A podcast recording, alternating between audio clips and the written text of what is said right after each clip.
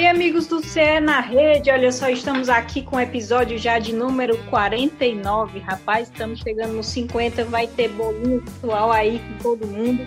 A gente fala de clássico rei também, mas não dá muito tempo de ficar triste pela derrota, né? No caso do Fortaleza, ou ficar muito exclusivo pela vitória. No caso do Ceará, já tem pedreira aí pela frente. É, Fortaleza enfrenta o Flamengo no sábado. O Ceará recebe o Santos, partida que a gente acompanha, óbvio, em tempo real e que tem transmissão do Premier. E a gente está aqui para falar de muito futebol, muito esporte cearense, que é o que a gente ama. Eu estou aqui com Diego Suardi, Marcos Montenegro e Beatriz Carvalho. Eu sou Thaís Jorge e dou as boas-vindas para Beatriz Carvalho. Tudo bom dia? Oi, Thaís. Oi para todo mundo que está ouvindo a gente. Satisfação imensa estar aqui mais uma vez. É rodada difícil, né, para nossas equipes, para as equipes cearenses. A gente vai projetar mais ou menos o que pode acontecer nesses jogos. Vamos lá. Oi, Marquinho. Bem-vindo mais uma vez. Oi, Thaís. Valeu mais uma vez pelo convite. Oi, Bia, Diego. Vamos nessa falar sobre o nosso tão amado futebol cearense, né? Muita coisa boa vindo de coisa boa também, Clássico Rei sempre é uma boa pauta, mas projetando já jogos dificílimos que tem para Vovô e Leão, né? Diego, bem-vindo! Oi, gente, sempre um prazer e vamos nessa, né? Rodada que, que vem agora, complicada mesmo para os nossos times. Diego, eu já vou começar contigo falando um pouco do Clássico Rei. Claro que a gente já está olhando para frente, mas a gente não pode deixar de falar do Clássico Rei, com vitória do Ceará por 1 a 0 novamente aquilo que a gente fala, né? Guto Ferreira deu um nó tático no time do Ceni para uma vez esse clássico rei. É isso, foi um jogo que o Ceará foi cirúrgico, né? As chances que teve soube aproveitar muito bem e o gol é o exemplo disso, né? Foi uma, uma bola ali difícil, uma bola quase perdida que o Charles que, que quase ia sair para tiro de meta, e aí o Charles, com muita vontade, foi lá, uma bola, como eu falei, quase perdida, acabou virando assistência para o Vina fazer o gol, né? E o Ceará mostrou, assim como naquele outro jogo que tinha, que tinha feito com o Fortaleza, na Copa do Nordeste, foi muito mais cirúrgico. Um Fortaleza que teve 73% de posse de bola, mas que não chutou nenhuma vez a gol, né? Então, realmente foi, foi um, como você falou e como mostrou a nossa charge do GE, foi realmente um nó tático que o Guto deu no Sênia, né? É, Marcos, o Fortaleza teve algo que bombou nas redes sociais, que virou meme, que teve tom de polêmica, enfim, que foi a reclamação do Ceni sobre a irrigação do Castelão. Segundo ele, gramado seco, dificultou, o jogo não teve aquela velocidade toda, mas isso não foi o fator principal, a gente sabe que não foi. É, eu queria saber, para ti, assim, o que é que faltou no Fortaleza e se você concordou, por exemplo, dele entrar com Yuri César, não com Oswaldo, mais uma vez ele modificando a equipe em Clássico Rei, é, você acha que isso foi um fator determinante? Ele mudar aquela peça que já está tão consolidada no time? Pois é, vamos por partes, né, Thaís? São muitas perguntas, muitas questões. Mas, assim, primeiro com relação ao gramado, acho que o Ceni, infelizmente, sempre que perde, ele fala coisas que dão margens para outras interpretações, né? O torcedor rival passa a tirar onda. Ele explicou por várias vezes que essa questão do gramado não justificaria a derrota. Mas acontece que depois a gente foi ver que o gramado foi irrigado, foi aguado, como sempre é. Então quebrou a tese do Ceni. Aí com relação a, ao Oswaldo já, né? A questão dele ser dele não ser titular nesse jogo. Ele explicou, ah, o Oswaldo é, não é mais nenhum menino e o Yuri não vai poder jogar contra o Flamengo. Então, vou utilizar logo o Yuri para poder poupar um pouquinho o Oswaldo. Se, se você perguntar para o Oswaldo se o Oswaldo quer jogar o jogo contra o Ceará ou contra o Flamengo, eu acho que ele vai preferir o jogo contra o Ceará, por vários fatores. Ele é cria do Fortaleza, revelado pelo Fortaleza, é cearense, jogou já no Ceará, tem muitas motivações, muitos estímulos para poder jogar bem contra o Ceará. E ele é uma das principais peças desse time do Fortaleza. Então, quando ele sai, muda o jeito de jogar do Fortaleza, tem que mudar a peça, tem que mudar posicionamento dentro de campo. O Yuri César não tem a mesma característica do Oswaldo, apesar de ser driblador, apesar de ser velocista também, ele não joga como o Oswaldo joga pelas pontas, indo para a linha de fundo, driblando, cruzando. Ele é mais aquele cara centralizado do justo que parou da área. Então, eu acho que comprometeu sim essa escalação do Yuri como titular. Tanto é que depois, quando o Oswaldo entrou, o Oswaldo eu acho que já fez mais do que o Yuri fez ao longo de todo o tempo que esteve no jogo. Então eu acho que isso prova um pouquinho como o Ceni pode ter se equivocado nessa, nessa escalação. Mas assim, o que passou, passou, não adianta mais chorar o leite derramado, é bola para frente e esperar que o Oswaldo, agora contra o Flamengo, né, justifique esse esse ato do Ceni de poupá-lo para que ele possa realmente render o que o Ceni espera que ele renda num jogo todo contra o Flamengo. De repente, o Oswaldo joga os 90 minutos, é o cara do jogo, faz o gol da vitória, e aí o Ceni vai mandar todos nós calarmos a boca, né? Eu estava até conversando com a Renata Mendonça, que comentou no Premier, a gente estava falando sobre, será que não teria sido mais interessante colocar logo essa força máxima contra o Ceará para tentar garantir esses três pontos, porque contra o Flamengo é mais difícil, né? Então talvez essa estratégia tenha até sido um pouco equivocada do Rogério Senna. Mas enfim, já passou, já é outro jogo contra o Flamengo. Só acrescentando, Thaís, o Senna mesmo fala que é importante demais em Clássico Rei, jogando contra o Ceará do jeito que o Ceará joga, é importante demais fazer gol no início do jogo. Então, em outros jogos, ele justificou algumas mudanças no time é, dizendo que o jogo ia ser decidido nos minutos finais do segundo tempo. Já com relação ao Ceará, ele mesmo reconhece que era importante fazer gol na frente, é, largar na frente do Ceará para que o Ceará se abrisse mais na marcação, desse mais espaços. E aí fica meio que contraditório, a gente não entende muito bem. Claro, o Senna é muito estudioso, muito inteligente, sabe muito mais do que todos nós de futebol, mas eu confesso que na minha cabeça não entra essa justificativa. E até é, foi mais até mais doloroso quando ele estava falando, né? Porque justamente essa questão do David ter perdido um gol logo no início, e eu acho que por isso que ele bateu tanto na tecla, né? Então, na semifinal é, do Nordestão, ele falou que iria deixar os jogadores para o fim, porque achava que ia ser definido no fim. Aí agora ele falou que o jogo seria importante definir no começo com o David. Enfim, essa lógica do Senna, enfim, ele tem, ele tem uma, uma visão para cada jogo e agora já é o Flamengo. A gente está gravando sexta-feira pela manhã e até agora o Fortaleza não divulgou como estão Tinga e Jackson. Foram jogadores que não atuaram contra o Ceará por estarem no departamento médico e a gente não sabe se eles voltam contra o Flamengo. É, Bia, o Ceni vai com força máxima contra o Flamengo? Você acha que ele vai poupar algumas peças? É uma sequência desgastante. Quem pode sair do Fortaleza nesse momento? Thaís, assim, sendo bem sincera, eu acho que normalmente, num cenário normal, eu acho que ele pouparia, assim como ele fez no ano passado, né, contra o Flamengo aqui no Castelão. E eu lembro que a gente pegou a escalação e ficou, como assim? Nenê Bonilha? Araruna? O que, que o Senhor está fazendo? Mas foi uma estratégia acertada, tanto que o Fortaleza saiu na frente e era um jogo contra o líder do Brasileirão, então ninguém esperava que Fortaleza fosse golear ou que o Fortaleza, enfim, é, qualquer resultado positivo já era uma grande vantagem. Mas nesse momento também tem a pressão de ter perdido no clássico, né? Então, isso meio que balançou a torcida, mas de qualquer forma não deixa de ser um Flamengo.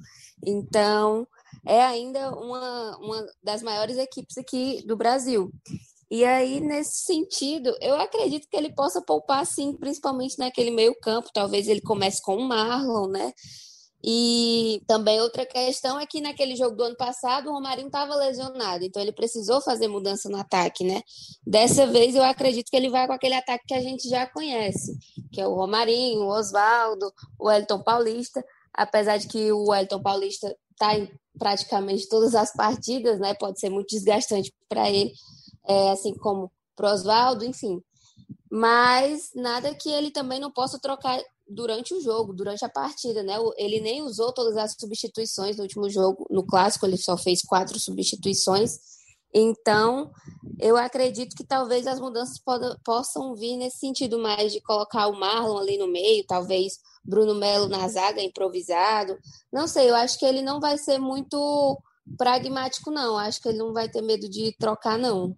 Diego, sendo bem rápida e prática, a justificativa para o David estar no time titular do Senna? Pela passagem curta que ele teve no Cruzeiro, ele, Sene, claramente gostou muito do trabalho do, do David, vê muito mais do que a gente, porque ele está ali sempre presente nos treinamentos, e não é à toa que ele fez, pediu para a diretoria fazer um investimento muito grande, bem considerado, principalmente nas proporções do Fortaleza, né? Então o David veio realmente por uma quantia bem substanciosa, digamos assim, aqui para o futebol cearense. E o Rogério claramente vê alguma coisa no David. A gente até tem nas nossas conversas aqui de redação, a gente sempre fala, e eu sempre gosto de comparar muito o David com o Romarinho. O Romarinho, quando veio para o Fortaleza, ele tinha bastante espaço, tinha várias chances, mas no começo ele não rendia.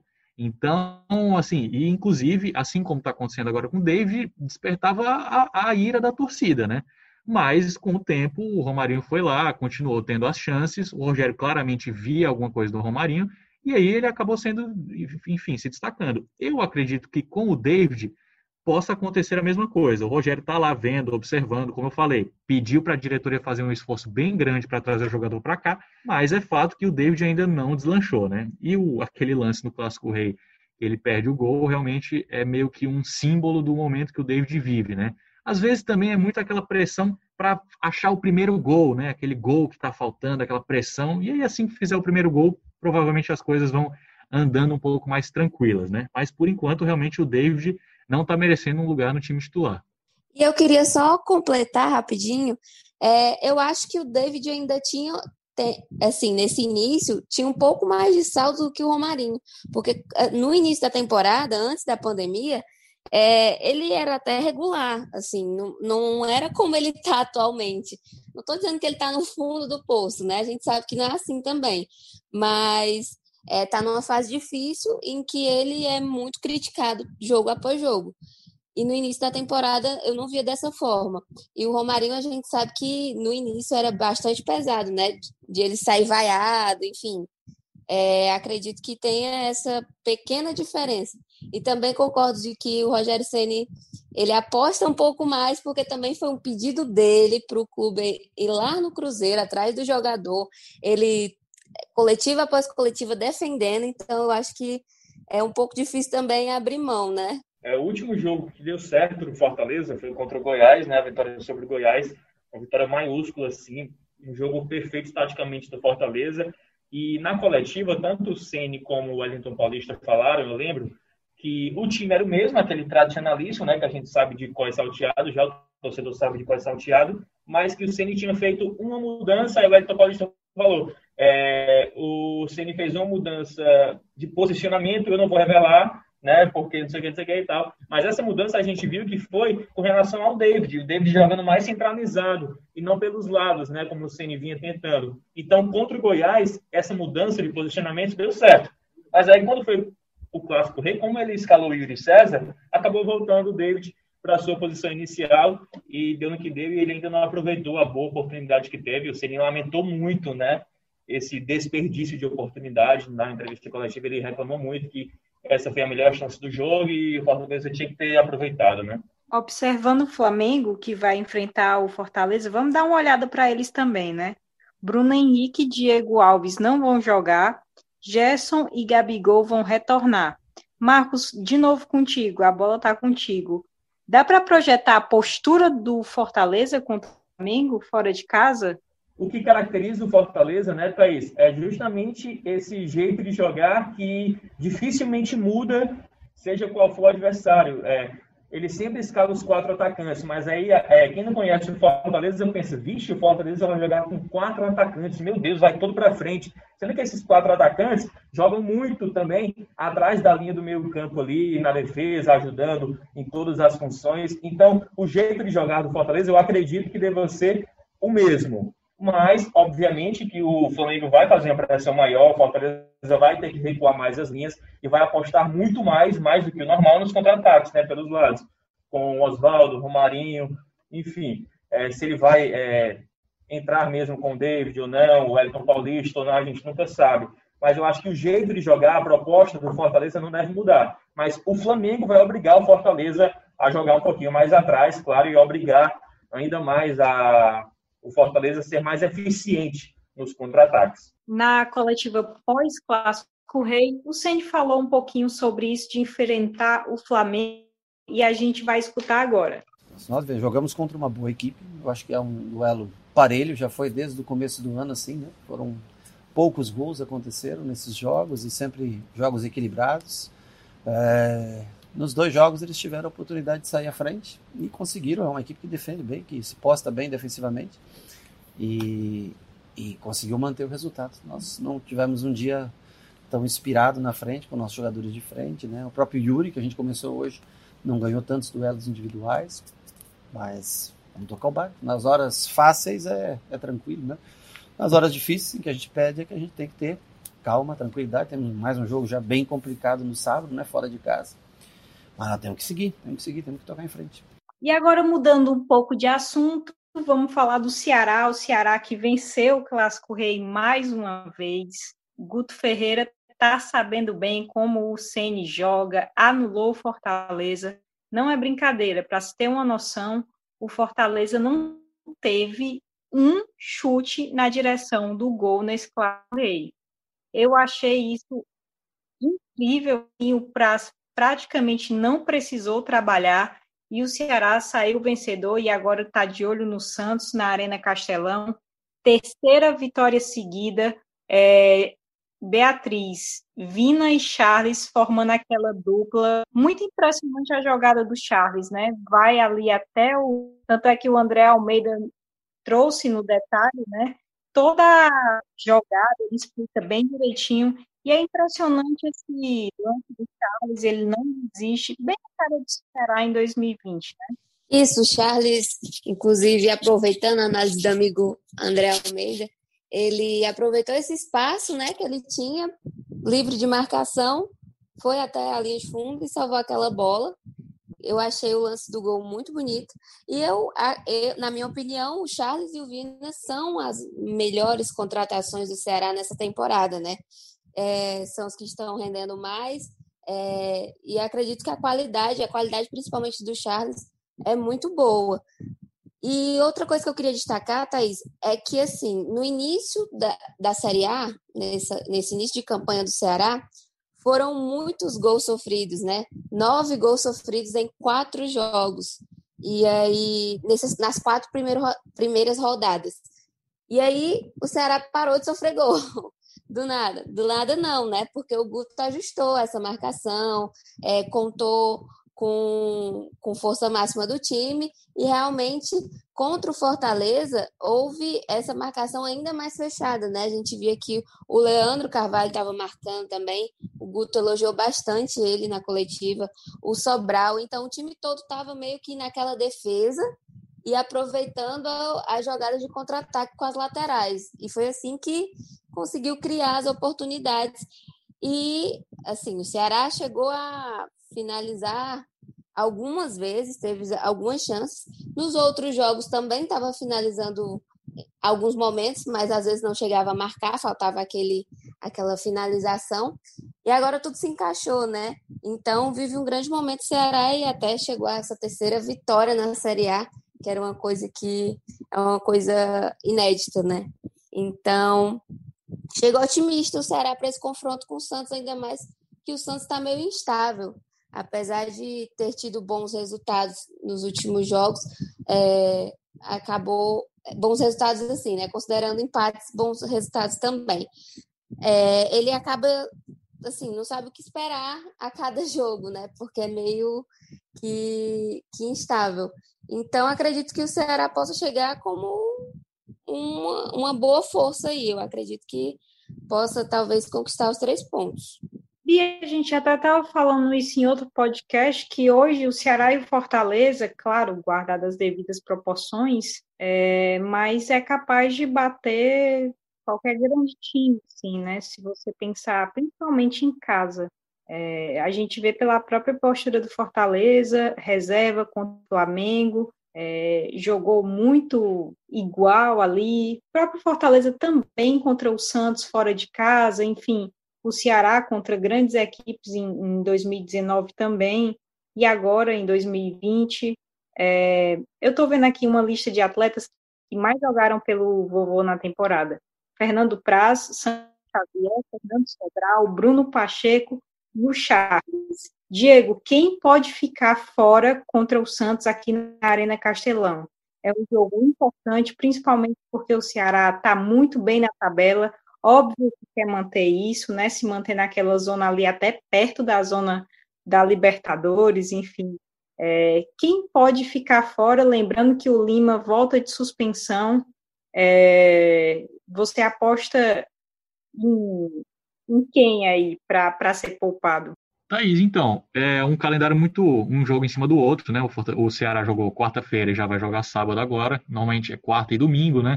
Mas enfim, o, o Alvinegro vai ter um dia menos de descanso aí. A gente sabe que os jogadores do Ceará são muito fisicamente privilegiados, digamos assim, e o símbolo disso é o Sobral, né? O Fernando Sobral, que às vezes ele faz, se tivesse mais dois jogos logo, logo em seguida, ele jogaria tranquilamente, né? Mas eu acredito que para o Guto. O Guto conhece muito bem o, o, o grupo agora, claro, e, e, eu acredito que assim, o Santos, como a Bia falou, é um time que vem num momento, é uma montanha russa, digamos assim, né? Você nunca sabe exatamente o que, que vai acontecer com o Santos, qual que é o resultado que o time vai entregar.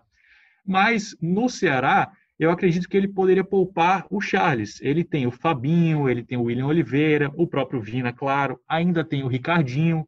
Então, dependendo do modelo de jogo que o Guto quiser entrar em campo, eu acredito que o Charles seria uma boa para poupar e até o Vina. O Vina, por exemplo, poderia entrar no segundo tempo. É um jogador que vem decidindo muito, é, digamos assim, o herdeiro do trono do Galhardo, né? Tá mandando muito bem, tá numa fase muito boa na carreira e eu acredito que ele poderia poupar realmente esses, esses dois jogadores, ou o jogo inteiro, ou pelo menos no primeiro tempo. São dois caras importantíssimos para o Ceará, mas se o Guto quiser um modelo de jogo um pouco mais defensivo, por que não poupar um dos dois ou até os dois, né? Eu discordo um pouquinho do Diego já, viu? Perdoe, viu, Diego? Tudo bem.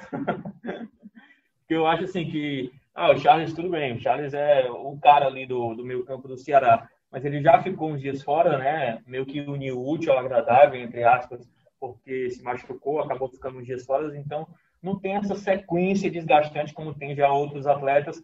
A exemplo do Samuel Xavier. O Samuel Xavier, quando que saiu desse time do Ceará, né?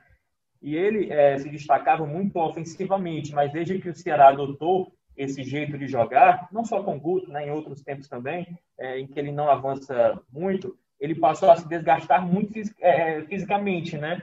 Porque tudo bem, não aparece como aparecia antes, a gente até criticava que o Ceará não utilizava muito mais as laterais, mas defensivamente ele é muito importante. Isso vem desgastando a cada rodada. No, no Clássico por exemplo, foi ele que salvou aquele lance, né? Com o David do Fortaleza e tal. Então, talvez o Samuel Xavier é, poderia ficar de fora, até porque eu tenho curiosidade para ver o Eduardo em campo. Quando que a gente viu o Eduardo jogando desde que foi contratado, né? Porque ser reserva do Samuel Xavier não, não deve ser fácil. O cara não joga de fato, né? O Samuel Xavier é incontestável. Então, eu iria pelo Samuel ali poupando. E talvez um, um outro atleta que eu pensaria em guardar um pouquinho seria o Leandro Carvalho, né? O Leandro Carvalho que passou por muitos momentos difíceis na pandemia, com apendicite, com Covid, com. O dente também, teve alguma coisa de um, de um dente também. Pois é, o siso, né? Arrancou que ele tirou o siso. Então, o Leandro Carvalho talvez esteja um pouco mais desgastado e ele também vem sendo muito importante defensivamente, né, na proposta tática do Guto. Então, o Leandro e o Samuel Xavier, na minha opinião, é, são talvez os mais cotados para ficar de fora desse time, até porque são posições que têm substitutos na né, altura do Leandro Carvalho um pouco mais difícil, mas tem lá o, o, o Bergson, o próprio Wesley pode ser testado, o Lima que volta, né? Tem outras opções aí para o técnico. Gente, o Ceará deve ter respirado bem mais tranquilo depois desse clássico rei, não só pela vitória, mas porque Clebão fez o sétimo jogo, não vai poder mais se transferir para outro clube na Série A, e assim como Kleber, Fernando Praz, Samuel Xavier, Charles o Sobral também chegou a receber consulta do Inter, Fabinho, Rafael Sobis e Matheus Gonçalves. É incontestável, né, Marcos, a importância do Kleber para o Ceará e agora deu essa tranquilizada, assim, porque não pode mais sair e vai poder ficar colaborando com o time até o fim, né? É, sem dúvida alguma que o Kleber é uma referência no ataque, né? É, mesmo não marcando gol, ele é importante, como a gente viu na análise do próprio André Almeida, que tem no GE. Barra CE, ele puxando a marcação ali do Paulão, abrindo espaço para o Charles passar, é, mesmo que não apareça finalizando, cabeceando, marcando gol, ele ajuda muito nessa movimentação, nessa, nesse trabalho de confundir a marcação adversária. E é difícil encontrar o cara como o Kleber hoje em dia, né? Um altão que tem uma certa desenvoltura dentro de campo, apesar da altura, ainda faz gol e defende muito bem. É difícil encontrar o cara desse, desse calibre no mercado. E por isso que já se fala muito em procurar até um substituto para o Kleber, né? Procurar mais um centroavante no mercado, porque vai chegar um momento que é, tem que poupar mesmo, trocar, se machuca, vários outros fatores, né? Ele dribla também, né? Deu chapéu, gente.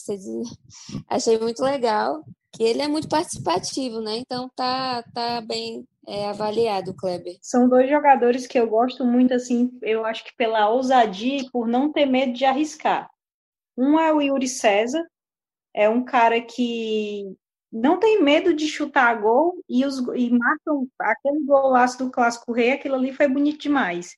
E o Kleber também, não tem medo de arriscar aqueles cabeceios dele, sabe? Se antecipa.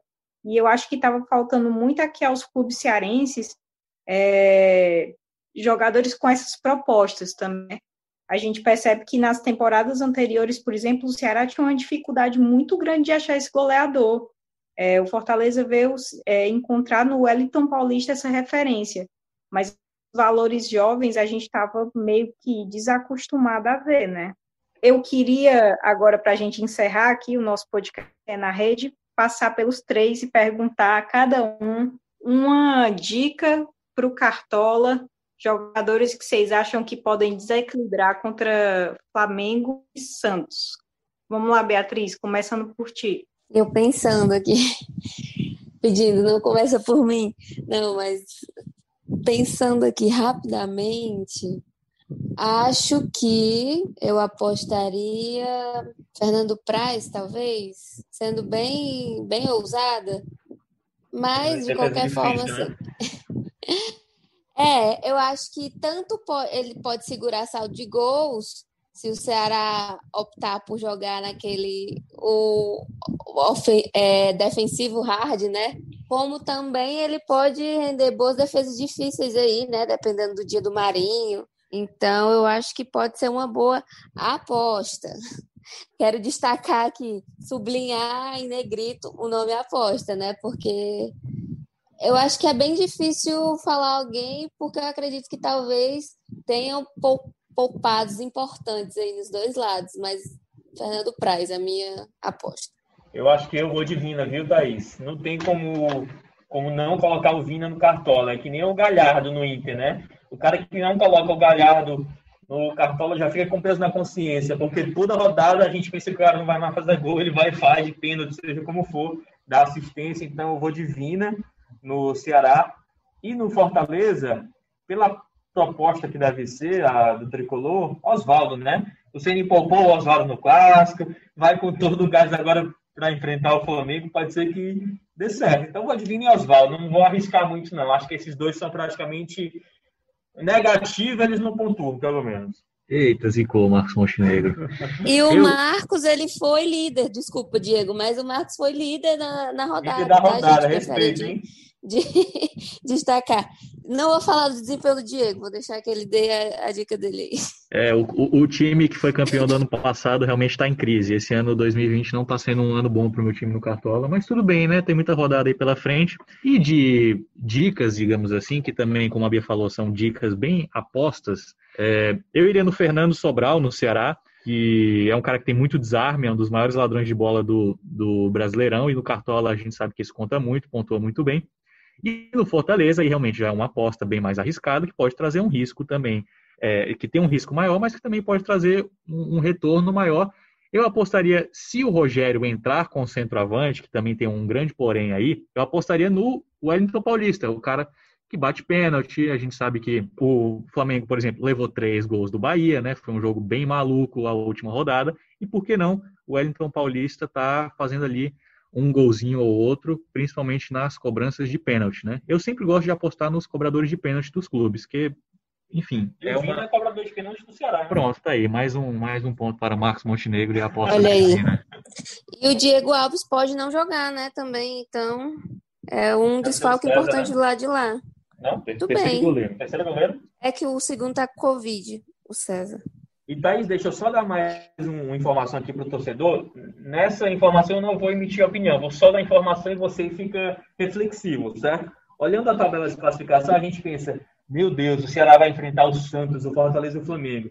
Mas vamos ver aqui a classificação rapidinho. O Atlético ganhou, né? Do São Paulo, então passou o Ceará. Mas o Ceará está em sétimo colocado com 10 pontos, certo? O Flamengo está em sexto com 11 pontos. Os dois estão com sete jogos. Aliás, os quatro estão com sete jogos. Flamengo, Ceará, Santos e Fortaleza. O Flamengo em sexto com 11 pontos. O Ceará em sétimo com 10 pontos. O Santos em décimo primeiro lugar com 8 pontos. E o Fortaleza em décimo lugar com 8 pontos. É demais sonhar? Acho que não é demais sonhar, não. Eu acho que, que, que dá, de verdade, Marcos. Eu tô contigo. Ainda mais que o Santos vem de uma sequência difícil. Foram duas derrotas e um empate. Então, ele não, não tá estável. Foi uma coisa que a gente já comentou, né?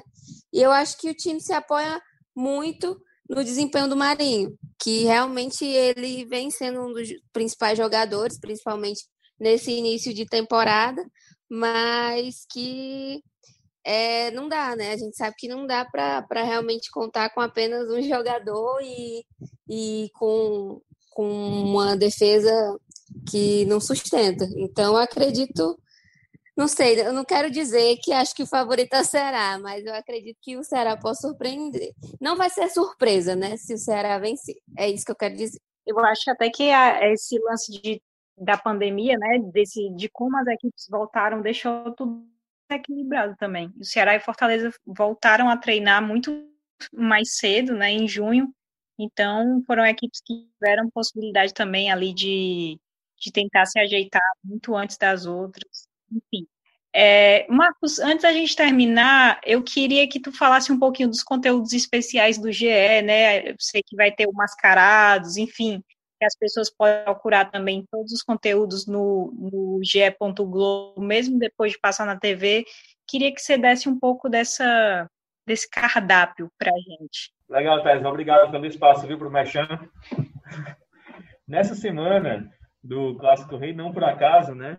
A gente estreou um quadro muito legal que é o Quando o Estádio Era o Lugar de Torcedor, que é um quadro, assim, totalmente... É, é, como é que se diz? É, sem ser factual, né? Que não se perde com o tempo. É um conteúdo frio, como a gente chama. Você pode assistir a qualquer momento. E o que é esse quadro? São depoimentos de torcedores é, relembrando a emoção que eles viveram na arquibancada, é, jogos marcantes, como começaram a torcer o Ceará, o Fortaleza. É, a priori a gente fez com um torcedor do Ceará e outro com um do Fortaleza, mas vai ter sim torcedor do Ferroviário, de outros times, outras modalidades, é, relembrando essa emoção de ver a sua paixão em loco, né? Então você pode acessar esse conteúdo tanto no ge.globo.ce como no Globoplay, vai lá em programas locais, Globo Esporte, Ceará, que você acha facinho.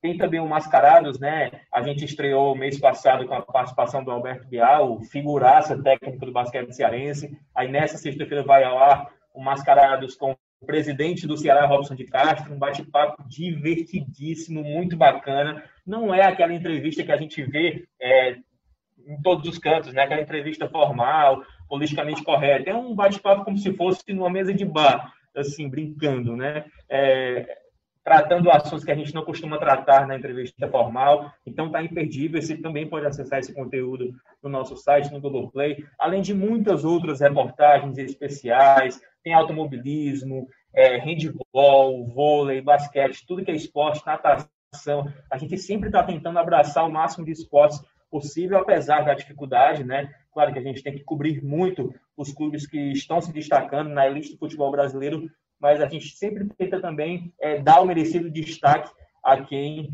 é, tá se destacando no esporte cearense, seja qual for o esporte, não só aqui no estado, mas pelo mundo afora aí também.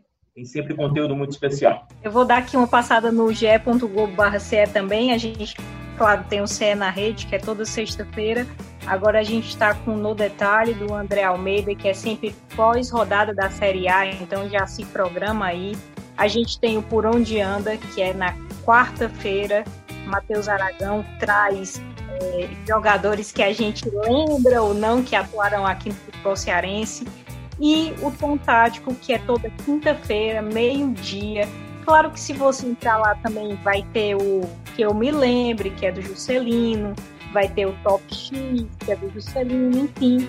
É, estamos trazendo os nossos conteúdos, vários quadros diferentes aí para quem gosta, seja de análise, seja de personagem interessante, enfim, o mais legal é que a gente consiga abranger a todo, a todo mundo, né?